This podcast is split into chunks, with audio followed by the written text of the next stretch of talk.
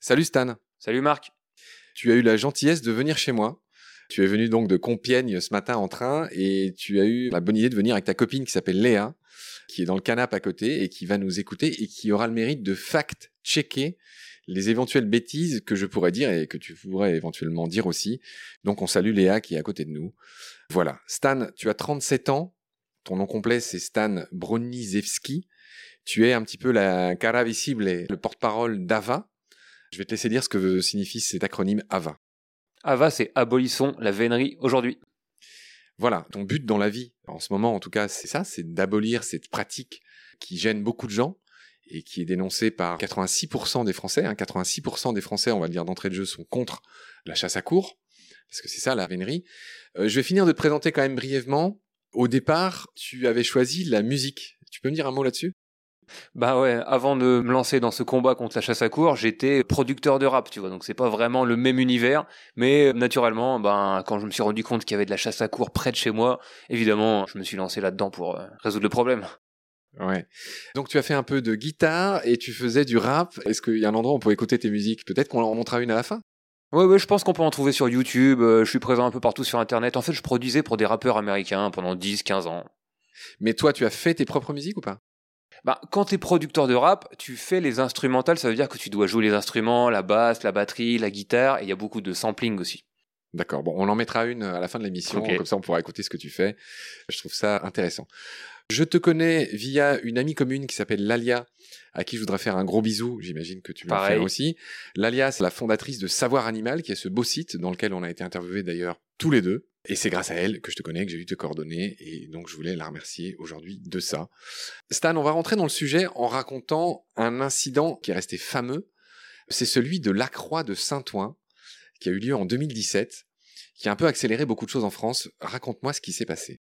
Dans ce village de La Croix-Saint-Ouen, euh, qui est en bordure de forêt de Compiègne, il y a un cerf qui était chassé à court, donc euh, ce jour-là, qui est venu se réfugier, euh, exténué évidemment, dans le jardin d'une personne qui habitait dans un lotissement près de la forêt. Donc les chasseurs à court ont encerclé la maison, ont d'abord essayé de faire sortir l'animal pour pouvoir le tuer. Comme ils n'ont pas réussi, le cerf est passé dans le jardin d'à côté, et puis ils l'ont tué dans la descente de garage d'un couple contre leur volonté.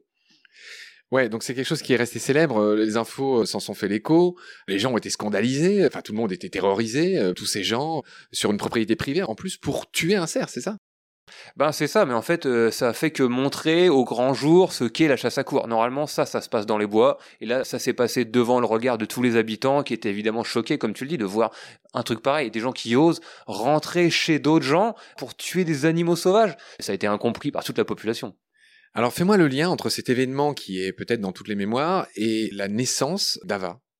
Ava, c'est un collectif qu'on a monté, euh, allez, six mois, un an avant, avec des gens justement de cette région euh, autour de la forêt de Compiègne, qui connaissent la chasse à cour parce qu'ils la subissent euh, tous les mercredis, tous les samedis, pendant six mois de l'année, et avec tous les désagréments que ça comporte. Et on a décidé de s'organiser pour d'abord montrer ce que c'était, dénoncer tous les incidents comme ce qui arrivait à la Croix-Saint-Ouen, et montrer qu'en fait, c'était pas du tout exceptionnel. Ça arrive à toutes les saisons. Cet incident a mis en lumière notre action et aussi ce que pouvaient faire les habitants des villages forestiers contre cette pratique euh, que tout le monde qualifie de barbare. Donc tu as eu ton heure de gloire, tu l'as toujours, euh, tu as été interviewé dans le Parisien, euh, tu es passé à Quotidien. Hum. T'en gardes pas un super souvenir de Quotidien en quelques mots, tu peux me dire pourquoi? Disons que depuis qu'on a créé Ava, on a un peu découvert quel était le monde des médias un peu mainstream, comme on dit aujourd'hui. Et c'est vrai que euh, des fois, on sent que les équipes de télé arrivent avec un script euh, en tête et veulent te faire rentrer dans une case qu'ils ont déjà prévue à l'avance. Donc là, c'est le cas un peu avec Quotidien. Ils ont essayé de créer un personnage d'extrême gauche, un peu perturbateur, ce qui est pas vraiment le fond de notre mouvement. Mais bon, tant qu'on parle de nous, écoute. Hein. c'est assez malin de ta part. Le bad buzz, c'est encore du buzz. Pas vraiment. Bon là, c'était pas vraiment un bad buzz, mais c'est vrai que c'était pas, ils nous ont pas présenté dans la lumière vraiment complète de ce qu'on fait. D'accord, donc voilà, juste pour dire que Ava, bon, c'est ton collectif, c'est combien de personnes en France aujourd'hui, Ava? Oh, on n'a pas d'adhésion, comme on n'est pas une association déclarée, euh, mais euh, tous les ans, il y a entre 600 et 700 personnes qui se relaient en forêt pour documenter les chasses à cours et essayer de protéger les animaux qui sont chassés. 600 personnes, donc, mais quoi, vous vous correspondez, euh, vous avez une sorte d'endroit, ou comment vous fédérez, en fait, si vous n'avez pas d'assos? Bah en fait, chacun chez soi, on a créé des antennes euh, d'AVA avec les mêmes méthodes. On a une charte d'action euh, qui prône euh, le pacifisme, pas de détérioration, etc., etc. Et on respecte les mêmes règles. On a des instances un peu communes où on discute, où on partage notre expérience et où on met en commun une certaine ligne, une certaine façon de voir, en fait, une certaine approche. Et puis, on a les mêmes méthodes. Et entre septembre et mars, il y a des gens un peu partout, dans une quinzaine, une vingtaine de forêts domaniales françaises, qui documentent la chasse à cour et qui essaient de limiter les dégâts. Qu'est-ce que tu appelles une forêt domaniale? Après la Révolution française, toutes les forêts royales, donc qui étaient réservées aux rois pour euh, la chasse à cour principalement, sont passées au domaine de l'État et elles se sont appelées domaniales. Donc on peut dire la forêt de Rambouillet, par exemple, c'est une forêt domaniale, la forêt de Fontainebleau, de Compiègne. D'accord, ouais, très bien. À ce stade, mon cher Stan, je voudrais qu'on explique aux gens concrètement c'est quoi la vénerie.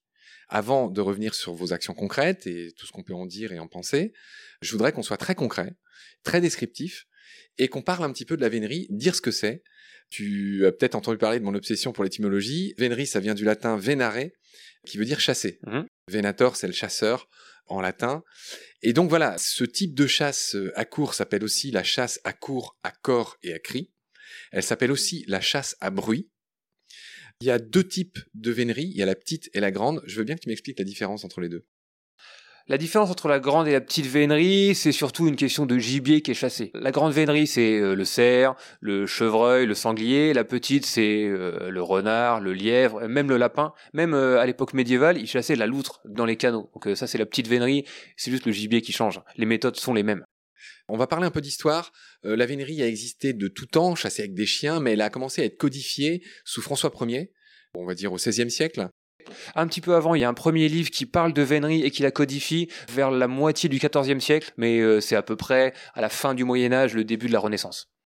Ok Stan, on va, après ces petits rappels historiques, raconter comment se passe une chasse à cour. Traditionnellement, elle commence par les briser. Raconte-moi comment se passe une chasse à cour. Alors tôt le matin, les valets, en fait, c'est une expression qui est encore utilisée par les chasseurs à court. Valets de limier Précisément, les valets de limier. Les limiers sont les chiens qui sont envoyés justement pour repérer où sont les animaux qui pourraient être intéressants en termes de trophées, par exemple, pour les chasseurs à court. Donc tôt le matin, avant euh, le rendez-vous avec tous les chasseurs, il y a un valet avec un chien spécifique qui va euh, dans les parcelles de forêt pour aller repérer où sont, où euh, se reposent des animaux intéressants. Et ensuite, il casse une petite branche pour repérer où entrer l'animal et pour ensuite montrer au maître d'équipage à quel endroit il faut débuter la chasse. C'est ce qu'on appelle une brisée.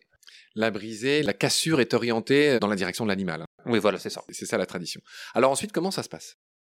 Vers 10 euh, du matin, disons, il y a ce qu'on appelle le rapport. C'est là où tous les chasseurs à cours et leurs suiveurs, toutes leurs cours en fait, euh, se réunissent autour, ben justement, euh, de la cérémonie dans laquelle les valets de limier qui ont fait le pied le matin, ils se mettent en randonnion et ils expliquent au maître d'équipage chacun ce qu'ils ont vu, quels animaux ils ont vus, et ils proposent des pistes au maître d'équipage. C'est là que le maître d'équipage va décider. On part plutôt sur la brisée de Jean-Luc. Ensuite, ils se mettent en chasse. Ils montent à cheval, un petit air de corps, et puis ils partent vers l'endroit désigné. Ok, donc euh, alors une fois ces renseignements pris, qu'est-ce qui se passe? Les chevaux se lancent, les chiens sont lâchés, euh, qu'est-ce qui se passe? Eh bien, les chiens sont sortis de leur camionnette euh, grillagée. L'équipage se met à encercler la parcelle où il y a la brisée que le valet leur a désigné. Donc là, le but à ce stade de la chasse, c'est de faire sortir tous les animaux qui sont dans cette parcelle, se positionner tout autour pour voir ce qui en sort et choisir le plus beau trophée et l'animal qui sera intéressant pour les chasseurs à court. Et là, à partir de ce moment-là, ils lancent la meute dessus. Et ensuite, tout le long de la journée, c'est qu'une traque de cet animal avec euh, des gens qui sont postés partout. Il y a des camions partout dans la forêt pour transporter les chevaux de change. Il y a des camionnettes pour euh, ramasser des chiens, en mettre des frais et faire en sorte qu'ils restent derrière l'animal, le bon animal, ce qui est théoriquement ce qu'ils essaient de faire. En fait, la chasse à cour, c'est de chasser un seul animal par chasse. Comme je dis, c'est très théorique et il dérange toute la faune de la forêt. Et ensuite, pendant plusieurs heures, jusqu'à la tombée de la nuit, même ils ont le droit de chasser jusqu'à une heure après la tombée de la nuit, ils vont traquer un animal jusqu'à ce qu'il soit exténué, où là, il n'est plus de force, il va s'arrêter de lui-même. C'est ce qu'ils appellent être euh, aux abois. C'est-à-dire que l'animal va entre guillemets, c'est une expression de vénerie, on en parlera peut-être plus tard, l'animal va tenir les abois, donc juste euh, la langue pendante, il va faire face au chien et se demander ben, ce qu'ils lui veulent, quoi jusqu'à ce que, pour la grande vénerie en tout cas, il y ait un veneur qui descende de cheval et qui, euh, entre guillemets, encore une fois, serve l'animal, c'est-à-dire ils vont le poignarder dans le thorax ou euh, si l'animal s'est réfugié dans l'eau, ils vont le noyer en lui tenant la tête par les bois, en lui plongeant la tête sous l'eau jusqu'à ce qu'il meure, ou Au fusil, ça peut se faire aussi. En tout cas, c'est la mise à mort de l'animal qui s'appelle euh, l'alali. Et puis ensuite euh, vient la cérémonie de la curée, qui peut être chaude, sur place, où il dépèce l'animal, il découpe euh, une des pattes avant de l'animal, il tresse la peau et l'offre à une gente dame ou à quelqu'un qui a été méritant pendant la chasse, c'est les honneurs. Et puis il joue un peu de corps autour de la dépouille de l'animal. Ensuite il y a la nappe, c'est-à-dire que ils vont soulever la peau de l'animal comme une nappe de pique-nique pour que les chiens se jettent sur la carcasse toute la mort, toute la traque aussi. cette cérémonie, après, tout est codifié. Il y a un certain raffinement, en fait, dans toute cette pratique de chasse, quoi. Ok, et donc la fameuse curée, cette expression qu'on connaît tous, la curée, c'est quoi? Eh ben, c'est ce que je viens de te raconter, c'est-à-dire c'est le moment où il dépouille l'animal et il y a toute une cérémonie rituelle autour de son corps, de la manière dont il est tué, etc. C'est euh, rendre les honneurs à la bête et aux gens qui ont participé à son massacre. D'accord. Je laisserai les gens se faire une idée en regardant d'éventuelles vidéos euh, sur internet qu'on doit trouver assez facilement. Qui sont nombreuses, oui. Bon. Voilà ce qu'on pouvait dire dans ce premier épisode. Je te retrouve très vite pour un deuxième. Bah, j'espère vous revoir bientôt. Salut. Ciao Marc, à la prochaine. Pendant notre combat, nous deux, tu avais l'œil du tigre. Tu en voulais ce soir-là. Il faut que tu retrouves ça maintenant. Et la seule façon, c'est de recommencer au commencement. Tu vois ce que je veux dire?